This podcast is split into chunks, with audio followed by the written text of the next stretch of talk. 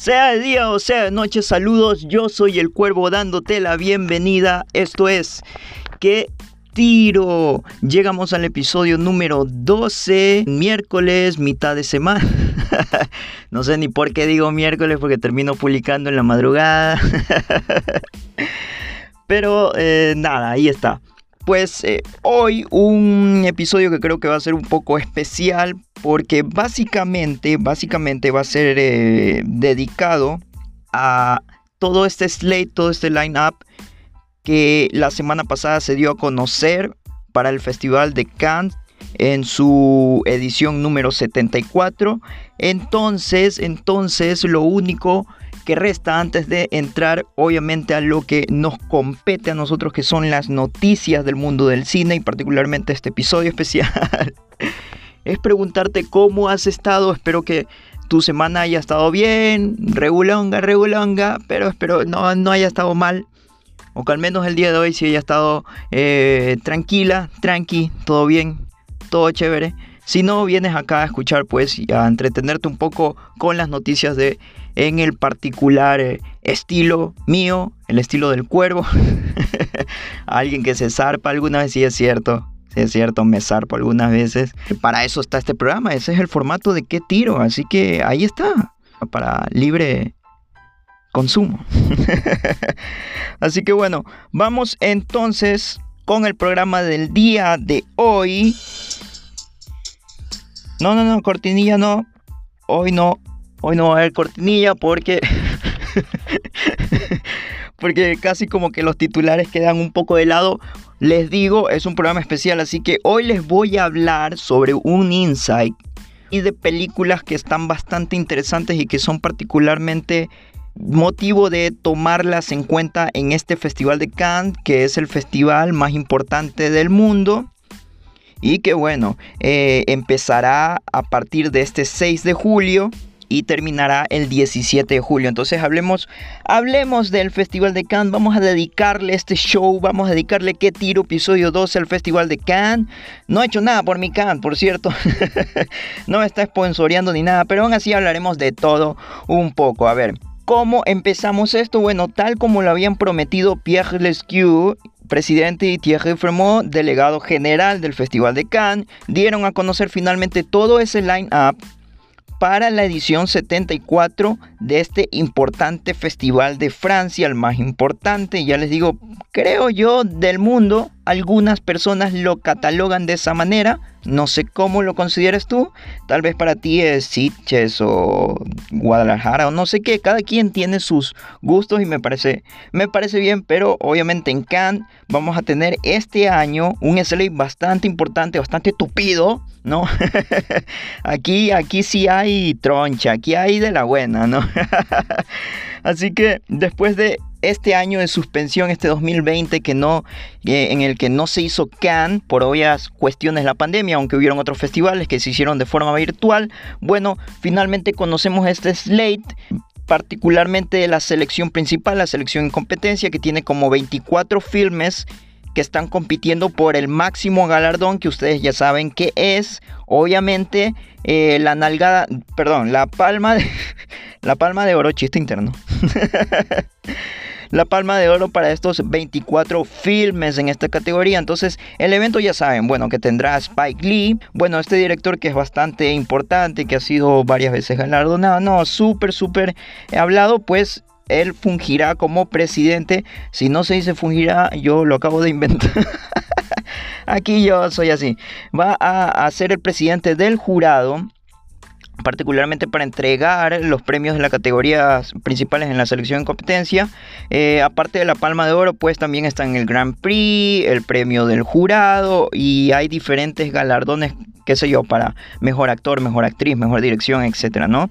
Entonces, Vamos a hablar un poco de qué ingredientes cuenta toda esta sopa que está bastante, bastante interesante, así que te los voy a enumerar. El primero, el primero es el más importante, así que va a ser como que, como que la proteína de este caldo.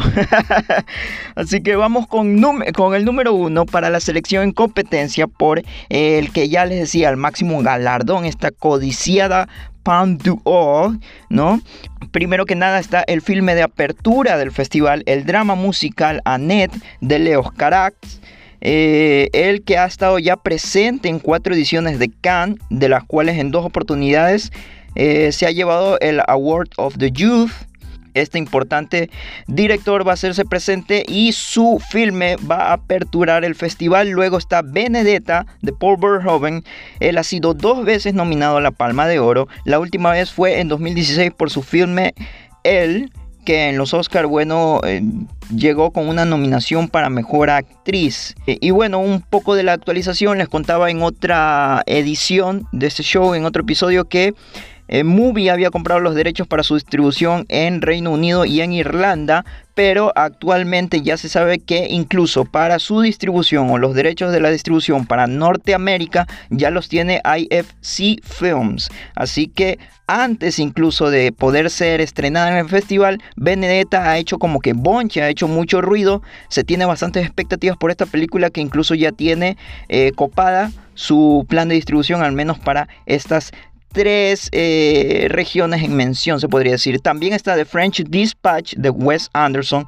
Obviamente no vamos a olvidar al grandioso eh, reparto que tiene esta película. Será la segunda vez, la segunda vez que Wes Anderson pugne por una palma de oro y su segunda participación en el festival, es decir, apenas tuvo una participación en el Festival de Cannes, estuvo mm, nominado en el 2012 por Moonrise Kingdom. Este es un director que ha sido siete veces nominado en veces diferentes ediciones a los premios Oscar, ha tenido nominaciones para los Golden Globe, por ahí también los BAFTA.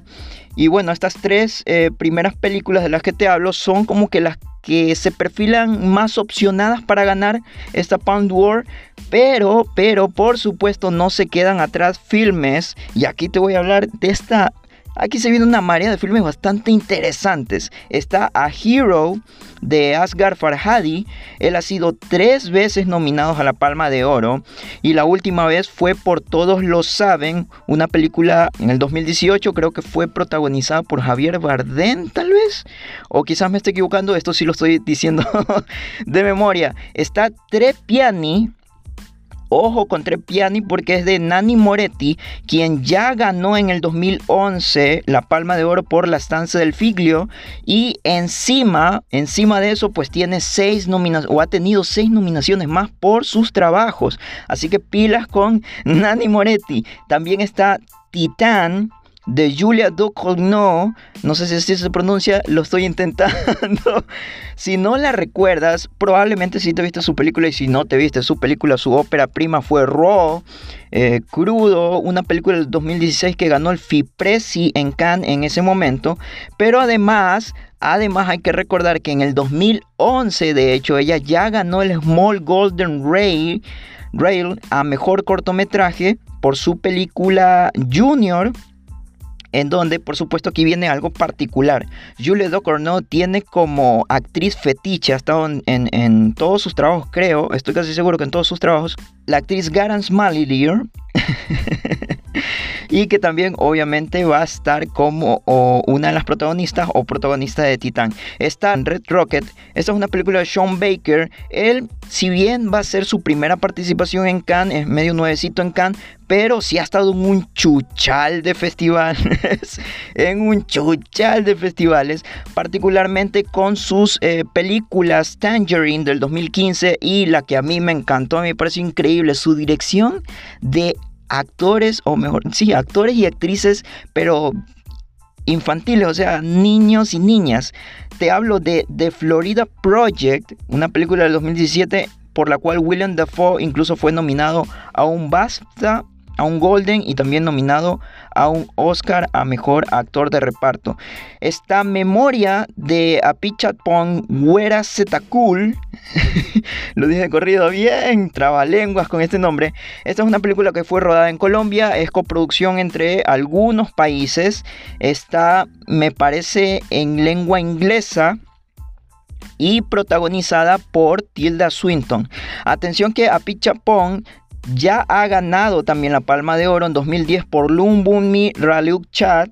Y aparte de eso, bueno, ha estado dos veces eh, nominado y en su momento también ganó el Uncertain Regard por Sutsana EA. Además, te cuento que Apik Chapón estará presente con otro filme en la selección de especial screens con el filme titulado The Year of the Everlasting Storm, que es un filme más o menos como un conjunto de cortos hechos por siete directoras y directores, donde por supuesto uno de esos cortos pertenece a Pichapong. Está otra película titulada France de Bruno Dumont. Esta película va a ser protagonizada por Lia Sido, alguien que, o una actriz que a mí me, me, gusta particularmente. Ella fue la actriz de Blue is the Warmest Color, la vida de él, me parece.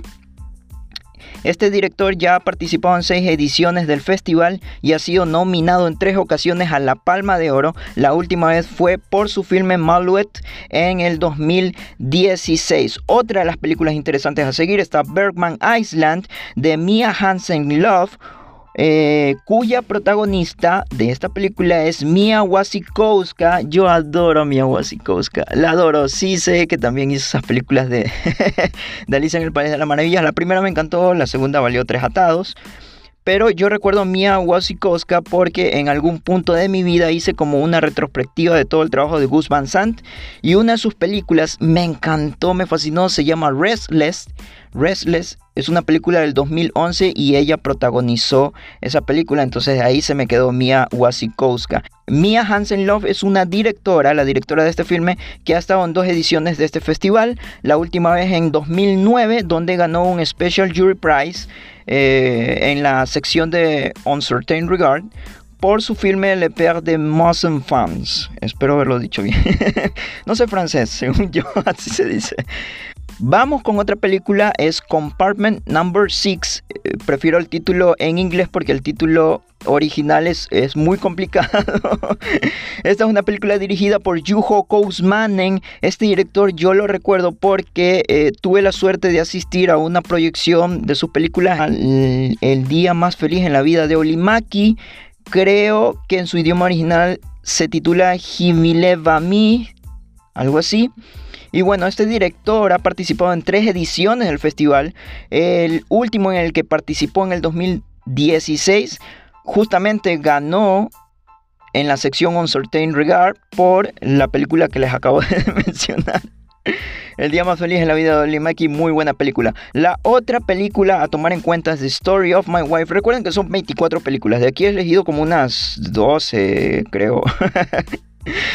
La otra película que me parece muy interesante mencionar es The Story of My Wife. Esta es de, una directora ella es Ildiko Jedi. filme también protagonizado, ojo, por Lia Sido. Bueno, ahora esta directora a pesar de no estar en Cannes desde 1989, de hecho arrasó en la Berlinale del 2017 con su película On Body and Soul, obteniendo cuatro galardones, entre ellos el, Golden Berlin Bear o el oso de, el oso de oro. Y además, On Body and Soul también fue una película nominada como mejor película extranjera en representación de Hungría en 2018. Ah, es, es, húngara. y finalmente está Flag Day, una película de Sean Penn. Es la séptima película que él dirige, pero particularmente es la primera en la que él también actúa, aparte de dirigir. Este actor que bueno, ya ha ganado dos Oscars, tiene el Golden Globe, ha sido galardonado varias veces, todos conocemos quién es Sean Penn, a pesar de sus problemas de carácter, eso no quita que sea un gran eh, actor. Y bueno, como director, por ahí, por ahí, ¿no? Él ganó el premio a Mejor Actor en Cannes en el año 1997 y como director ha estado nominado en dos ocasiones a la Palma de Oro. La última vez fue en el 2016 por su filme The Last Face al que de hecho le fue pésimo con la crítica. Ok, entonces te finalizo este primer punto mencionándote que en esta sección en competencia no hay representante iberoamericano, es decir, no hay un filme de Iberoamérica que nos esté, que nos esté representando a diferencia de eh, la edición del 2019 donde sí estuvieron Dolor y Gloria, obviamente el español Pedro Almodóvar, y también estuvo Bacurau, eh, un filme de Brasil dirigido por Clever Mendoza Filo y Juliano Dornelles. Ok, entonces vamos rápido con el segundo punto interesante a notar en el Festival de Cannes en la sección Uncertain Regard. Vale la pena destacar que en esta sección sí hay una representante iberoamericana en la lista. Se trata del filme Noche de Fuego y es de la directora mexicana Tatiana Hueso, que de hecho cuando leí su nombre no sé por qué me saltó. De alguna parte la debo de conocer, alguna de sus películas debía haber visto, pero no recuerdo. Vi su filmografía y sinceramente no me vino a la memoria, pero de alguna parte escuchaba a Tatiana Hueso. Su última película fue el documental Tempestad del 2016. Este se alzó con cuatro premios Ariel de los ocho categorías en las cuales estaban nominadas en ese 2017 y además en el 2018 este mismo filme fue candidato a los premios Goya, ¿no? Tercer punto, vamos con el tercero, vamos rápido en la, en la sección Cannes Premiere. Resulta que encuentro una vieja conocida. Se trata de Andrea Arnold, una directora ganadora de un Oscar. Eh, yo no sabía que había ganado un Oscar, sinceramente, a mejor cortometraje por el filme titulado Wasp en el 2003. Pero, pero sí la recordaba porque su última película, de hecho, es una película fantástica, increíble, formato 4.3. Eh, en esa película debutó esta actriz eh, Sasha Lane, que particularmente la historia es interesante, la historia detrás. Sasha Lane ni siquiera había hecho casting ni nada.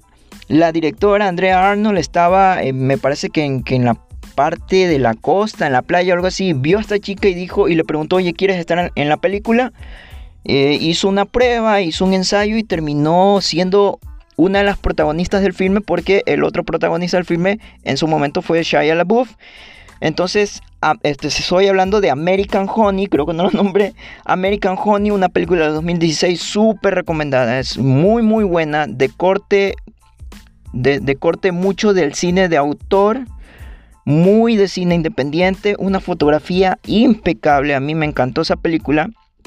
Y que bueno, esta vez eh, Andrea Arnold va a presentar en esta sección Camp Premiere su primer documental titulado Cao o Vaca, que es prácticamente eso, la, vida de dos vacas en un como ganado a ver a ver qué va a pasar en ese en ese docu eh, dato curioso ella ha estado presente en tres ediciones de Cannes en las tres estuvo nominada a la Palma de Oro. Eso incluye, por supuesto, su película American Honey. No ganó ninguna, pero en esas mismas tres ediciones se llevó el premio del jurado. Esta será su cuarta vez en el festival, pero es la primera vez que no está en la sección en competencia. Bueno, y luego de esto hay otras secciones como la sección fuera de competencia, secciones, eh, sesiones especiales y proyección de medianoche, que bueno, no tenía mucha sandunga por ahí, uno que otro dato, pero ahí dejémosle. Vamos con el cuarto punto que me pareció interesante recalcar. Se trata de Jodie Foster. ¿Qué tiene que ver Jodie Foster con Khan? Bueno, tiene mucho que ver de hecho, pero particularmente en esta ocasión la dos veces ganadora de un Oscar eh, el último Oscar que ganó incluso fue en el 1991 por su película The Silence of the Lambs o El Silencio de los Inocentes en latino.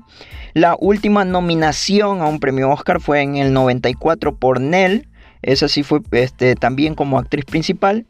Y bueno, digamos que su logro más fresquito se podría decir que es el Golden Globe a Mejor Actriz de Reparto en The Mauritanian, eh, un filme del 2021. Ella a los 13 años, ojo, a los 13 años junto a Robert De Niro, eh, estuvieron protagonizando la película de Scorsese, famosísima película Taxi Driver en 1976, ganaría la Palma de Oro en su momento, en su momento ganaría la Palma de Oro y bueno, esta actriz, directora y productora recibirá en la ceremonia de apertura de esta edición número 74 del Festival Internacional de Cine de Cannes, va a recibir una Palma de Oro una palma de oro a su trayectoria profesional. Un reconocimiento, a decir del festival, reconocimiento por un viaje artístico brillante.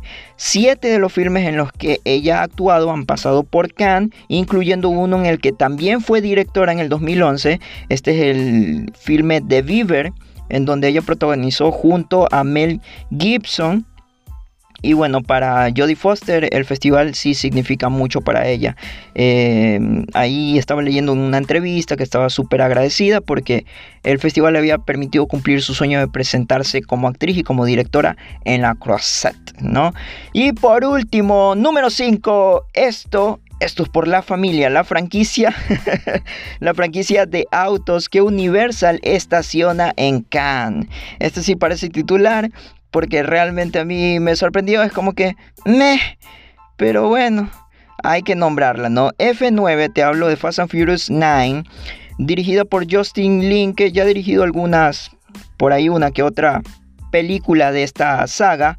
Resultó que F9 es el blockbuster que Thierry Fromeau prometió incluir en el line-up del festival pero igual yo pregunto, ¿era realmente necesario? O sea, es como el live action del Rey León, es como, mm, nadie lo necesitaba, pero bueno. es cierto que F9 sí la está rompiendo, bueno, en el box office de, de China. Y todavía falta su estreno en Estados Unidos para el, este, está puesta para el 25 de junio, pero mm, sí, como que, como que no. Déjenme ver y déjenme verificar si hay tiempo para Yapas. Oh, claro, si hay tiempo para Yapas, porque ya terminamos esta sección especial. Espero que te haya gustado un poco saber de Khan, un poco saber de estas películas que son muy interesantes. De pronto hay otras, obviamente hay muchas, muchas películas en las diferentes categorías y otras en la sección de en competencia que no nombré, pero bueno, estas me llamaron la atención porque conozco a los directores y directoras o a los actores, actrices y me parecían datos muy, muy interesantes que compartir. Ese es como que un viajecito. Si tú te quieres pegar el viaje entero, bueno, el line-up está en todos los portales en el señor Internet. Vamos con las yapas rápido entonces para terminar este episodio número 12 que estado bastante movidito. Y yo les digo, y yo les digo, sí señores, que escondan a sus mascotas, por favor, porque se confirma que hay secuela de la precuela de la villana de los 101 dálmatas. Así es. Si recuerdan a Cruella, que es esta película protagonizada por Emma Stone, esta precuela de la villana, digamos, muy épica en cierto sentido. De hecho, es una de mis villanas favoritas en este universo Disney, ¿no? De, historias Disney. Y siento un dálmatas, bueno, siempre voy a recordar a, a Cruella de Vil. Bueno, esta historia que está protagonizada por Emma Stone y que debutó el 28 de mayo en simultáneo cines, en, en, cines y en Disney Plus, ha recibido muy buenas críticas, particularmente, según había leído, por su onda punk rockerita tiro años 70, que la vuelve muy muy interesante, de hecho sí, ha tenido muy buenas críticas y debido al éxito de esta, que es como la origin story, ¿no? Es la Wolverine de 101 Dálmatas. Obviamente el máximo representante del, del monopolio, el señor ratoncito favorito de la gente, ha subido el pulgar cual emperador en Coliseo Romano ya ha dicho, señor Craig Gillespie, director de esta entrega de Cruella, y señor Tony McNamara, guionista de esta entrega de, Cruella, pongan sus traseros a trabajar al servicio de una Cruella 2, una segunda parte. ya, es, ya, ya Star Wars esto. Eh, ya. Siento un dálmata es a New Hope. Y ya estás aquí. Ay, Dios mío, con estos spin-offs, estas precuelas, pero bueno, a ver. El Disney Live Action Cuento de Hadas Burrs tiene franquicias que exprimir, te estoy diciendo, spin-off y todas estas movidas. Las tiene para largo, o sea, tiene películas en desarrollo como Pinocchio, tiene Peter Pan y Wendy, tiene The Little Mermaid, ¿no? Entonces, Sí, eso es para pensarlo. Las malévolas manos del ratoncito ya están en incluso en franquicias de las cuales les puedes sacar el jugo y el provecho, como Star Wars, como Marvel. No sé si hasta ya tiene nuestras almas compradas sin darnos cuenta. El diablo está entre nosotros y tiene cola de ratón. Aunque de hecho lo queremos mucho, sí. ¿Qué más quieres si es todo ese universo de, posibilidades con estas franquicias que bueno, en algún punto van a berrear. Yo de hecho ya estoy un poco berreado de tanto superhéroe y spin-off. Bueno, vamos con el siguiente titular que es un primer vistazo a lo nuevo de Wong Kar Wai. Se viene Blossom Shanghai, algo que pensé que era un proyecto que iba a ser una, una película, pero de hecho me llego a enterar que es una serie de televisión dramática Obviamente está en mandarín y hace poco sacó un trailer que bueno no tiene subtítulos pero se puede apreciar un poco esa típica estética de Wong Kar Wai fotografía llena de colores eh, brillantes que siempre están contrastando, esas secuencias en slow motion, pero que siempre, o sea, no es como... no, no, no, es como las películas de Transformers, ¿ok? Sino que Wong Kar Wai es realmente uno de esos directores increíbles que tiene como que esas secuencias en slow motion que siempre van en sincronía con una melodía musical. Trabaja mucho la parte musical Wong Kar Wai. Es eh, visualmente un paseo cualquier película de Wong Kar Wai. Normalmente la mayoría de gente habla de In the Mood for Love, que creo que es la más cercana y por la cual eh, muchos identifican a este gran director. Y bueno, Trata, ¿de qué va a tratar esta serie de televisión? Bueno, de un enigmático millonario, el señor Bao, y su viaje desde que empezó como un joven oportunista con problemas en su vida hasta que llegó a la cima del éxito en Shanghai. Entonces tiene que verse el trailer. Si no tiene subtítulos, pero visualmente, ya les digo, es un paseo. O sea, parece comercial de Gucci. Literal, o sea, tú te ves eso y tú dices, ¿en qué momento me sale eh, cargando el señor Bao un perfume? O, una marca de, ropa, ¿no? Súper, súper elegante, súper, súper fino. Y bueno, nombra Gucci porque de hecho, dato interesante, el mismo Wong Kar está desarrollando un filme titulado Gucci que obviamente nos va a mostrar la vida del clan Gucci, cómo se convirtió en una de las casas eh, élite de la moda, ¿no? Su última película fue The Grandmaster, una película del 2013 que recibió dos nominaciones a los premios Oscar en ese momento por fotografía y otro por vestuario. Ok, vamos con otra. Este sí es al toque y al paso. Rob Zombie prepara su versión de la familia Monster, como la conocimos por acá, por estos lares, The Monsters. Una serie cómica de televisión de 1964 que apenas tuvo dos temporadas, pero es muy recordada por su forma particular de llevar su mensaje familiar a través del día a día de una familia de monstruos que se muda de Transilvania a los suburbios eh, estadounidenses. Entonces, eh, creo que algunos millennials incluso podrán recordar a la familia Monster, no sé si los centennials, pero realmente sí fue una serie que marcó. Yo crecí también con, con ese tipo de series, con los tres chiflados y bueno, ahora Rob Zombie tiene un reboot de esta serie de televisión y si bien es cierto como que muy family friendly Rob Zombie no es. Él es un director de muy cine de terror, slasher, de gore, super sangriento, visceral, que a veces es hasta ridículo, pero a mí particularmente me encanta, porque ese tipo de películas tipo serie B, ah, son, para mí son increíbles y Rob Zombie a mí me parece un, un gran director en ese, en ese ámbito, en ese campo, ojo. Sí, porque cualquiera puede tener su, su opinión de decir, no, no es un gran director. Te estoy hablando de su campo. que también, bueno, es músico, es compositor. En algún momento perteneció a la banda White Zombie, luego se, ya se separaron y ahora está como solista. Este reboot estará producido por Universal y muy probablemente será un filme original de la plataforma Picot. La noticia no vino de Universal, ojo, la noticia vino del propio músico y cineasta que publicó en sus redes sociales lo contento que estaba de finalmente poder poner en marcha este proyecto que según dicho él en esa publicación de Instagram, yo lo sigo en Instagram, entonces síganme en Instagram arroba bendito cuervo maldito, de hecho ahí yo, yo colgué la noticia antes de esto y bueno, este proyecto según él lo había estado persiguiendo por 20 años y ya lo tiene. Universal, que de hecho no descansa, Universal Pictures no descansa porque se encuentra también desarrollando un filme dramático sobre uno de los eventos más polémicos y que marcó la caída de quien en su momento era el pez gordo de las producciones en la industria cinematográfica de Hollywood, ¿no? Hablo de este filme que se va a titular She Said, basado en el libro homónimo que será adaptado por la guionista Rebecca Lenkiewicz, guionista de Ida o de Aida, una película del 2013 que eh, luego de su paso por festivales en el 2015 ganó el Oscar a Mejor Película Extranjera. Y esta película sería dirigida por María Schrader eh, que ganó hace poco un Emmy por la serie de televisión limitada eh, titulada Unorthodox en el 2020.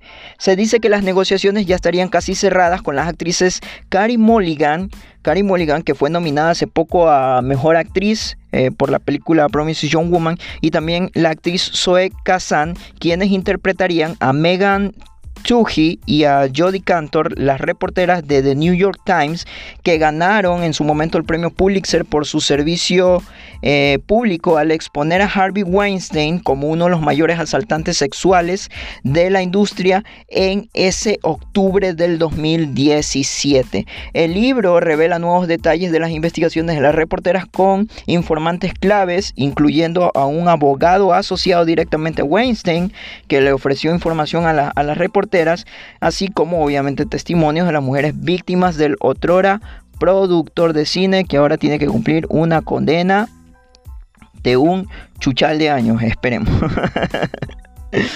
ok, acabémoslas con esto, ¿no?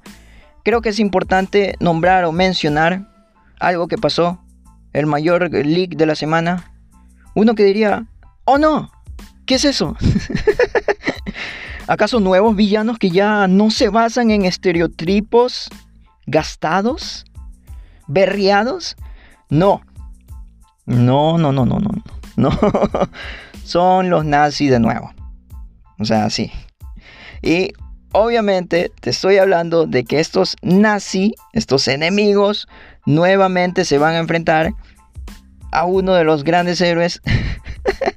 te estoy hablando obviamente de anciana, perdón, Indiana Jones. Indiana Asilo, Casa de Reposo, Carcoma para, no. Indiana Jones 5 se eh, liquearon, no hubo un leak de nuevas imágenes tomadas por la típica vecina chismosa del barrio, ¿no? Que sale a ver qué es que mierda están haciendo los otros. Leaks de los lugares en Reino Unido donde eh, obviamente están siendo usadas como locación y se está realizando esta primera fase de rodaje de la próxima entrega de nuestro querido Indiana Jones. Eh, y bueno, se desconoce, actualmente se desconoce bastante de lo de la trama, qué está pasando, que, o, que, o cómo se va a dar que esta película dirigida por James Mangold dicen, dicen que se va a estrenar en julio del 2022. Gente que ha estado cercana a las locaciones pudieron tomar fotos, se acercaron ahí, medio que la producción no estaba pilas. Y bueno, se han acercado a estos lugares para tomar fotos y subir a, a Twitter, a Instagram, fotos principalmente de vehículos que se van a usar para la película. Entre ellas, obviamente, ya confirmando los villanos, hay logos de las Schuffstaffel o la SS. y obviamente lo que está ya más que claro, pues la típica esvástica que está en un costado de un tren que están usando para, para rodar. Además de esto también hay un video donde se puede ver la filmación de un incendio controlado dentro del castillo medieval de Bamberg. Ay Dios, qué tiro con Indiana Jones. O sea, es, en serio de nuevo, de nuevo los nazis. ya estoy ría esa historia ya es como yo particularmente sí como que me decepcioné y encima que está Matt Mikkelsen ahí no me digan por favor que él va a ser el comandante del ejército nazi de nuevo ¿por qué? ¿por qué? por su acento por su acento nomás lo escogen para eso. Lo que se le viene a Indiana Jones. Bueno, esto creo que ha sido todo por el día de hoy en este show. Espero que te haya gustado. Si te gustó, por favor agrégame en arroba bendito cuervo maldito. Ahí puedes comentarme, puedes tirar ideas, lo que quieras. Y lo mismo en las plataformas en donde se esté subiendo el podcast. Dale me gusta, suscríbete, síguelo, lo que sea que se hagan esto. en estas vainas que yo no conozco. Ya soy ese tío que, que no conoce el tac tac. el tac tac. Deseo que termines muy bien esta semana y que inicies la que viene de la mejor manera. Nos estaremos escuchando entonces en otra entrega de esto que es... ¿Qué tiro? Nos vemos. Adiós. Bye. Soy Nana. Ofuga. Ya la verga.